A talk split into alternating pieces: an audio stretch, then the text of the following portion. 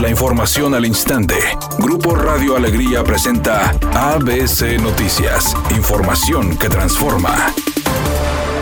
El gobernador de Nuevo León, Jaime Rodríguez Calderón, le pidió al presidente Andrés Manuel López Obrador solidaridad para que apoye al Estado en el tema de la refinería de Pemex en Cadereyta, debido a la emisión de altas partículas contaminantes, agregando que le entregó al presidente un documento para que se comprometa a ayudar a Nuevo León en la remodelación de la planta de Pemex. Durante la rueda de prensa del presidente Andrés Manuel López Obrador que se realizó esta mañana en la séptima zona militar, se registraron diversas manifestaciones de maestros y personas con pancartas que señalaban su inconformidad ante el desabasto de medicamento para la lucha contra el cáncer, mientras el Frente Nacional Anti-AMLO realizó una caravana donde sus integrantes exigieron la renuncia del mandatario federal. Por su parte, la industria del entretenimiento le entregó una carta donde le solicitaron su apoyo para reabrir sus negocios, ya que se han visto afectados desde la llegada de la pandemia, y explican que en 10 entidades ya permitieron la apertura de operaciones de esta industria, con aforos del 50% de su capacidad. También dueños de circos pidieron apoyo al presidente para seguir con sus actividades, ya que sus trabajadores dependen de esta fuente de trabajo.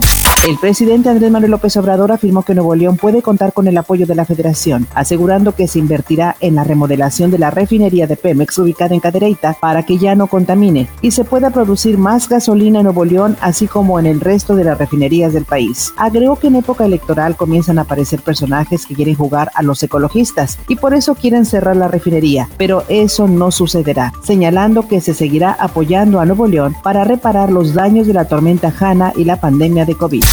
Entre protestas, muestras de apoyo y empujones, el presidente Andrés Manuel López Obrador arribó después de las 11 horas en una camioneta suburban a la refinería de Pemex en Cadereyta, mientras que en otro vehículo acudió el gobernador Jaime Rodríguez Calderón senadores y diputados del Partido Morena y sus aliados del Partido del Trabajo y Encuentro Social afirmaron que la consulta popular para enjuiciar a los expresidentes de México no se empalmaría con la elección federal del próximo año, ya que los comicios para renovar la Cámara de Diputados será el 6 de junio y la consulta sería el primer domingo de agosto, tal y como lo marca la Constitución. Los legisladores de Morena dijeron que de acuerdo con la Ley Federal de Consulta Popular aprobada en 2019, la fecha límite límite para solicitar la consulta a fin de que los ciudadanos digan si están de acuerdo en que se enjuicie a los expresidentes de la República es del 1 al 15 de septiembre próximos y Morena cuenta con los votos necesarios al interior de las cámaras de diputados y senadores para solicitar la consulta. Editorial ABC con Eduardo Garza. Al senador Samuel García se le conoce por escándalos en redes sociales. Los más recientes, el de no enseñe la pierna y el yo no fui, me hackearon. Pregunta inocente. ¿Y de trabajo legislativo en el Senado cómo andamos, señor senador? ¿Qué ha logrado para el Estado de Nuevo León, que le dio su voto en las pasadas elecciones? No todo es Facebook e Instagram.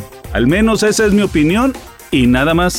La nueva jornada del Guardianes 2020 solo será de actividad para el primer equipo de Tigres. Todo esto debido a que sus categorías inferiores se quedarán en la ciudad y no disputarán sus respectivos duelos contra Mazatlán FC. La sub-17 y la sub-20 del cuadro felino no verá acción este viernes en sus compromisos, puesto que se pospusieron para el próximo 20 de octubre. Todo esto debido al brote de COVID-19 que se presentó en dichas categorías del cuadro sinaloense. Los rumores sobre que Brad Pitt tiene una nueva relación se han hecho fuertes ahora que la fue captado junto a una guapísima modelo en el aeropuerto de Francia, donde abordó un jet privado para presuntamente pasar unos días en el sur del país con la chica. La susodicha es Nicole Potualaski, de 27 años, que ha aparecido en diferentes revistas especializadas en moda. Su carrera va en ascenso. Eso podría ser aún más interesante porque no busca al actor por interés.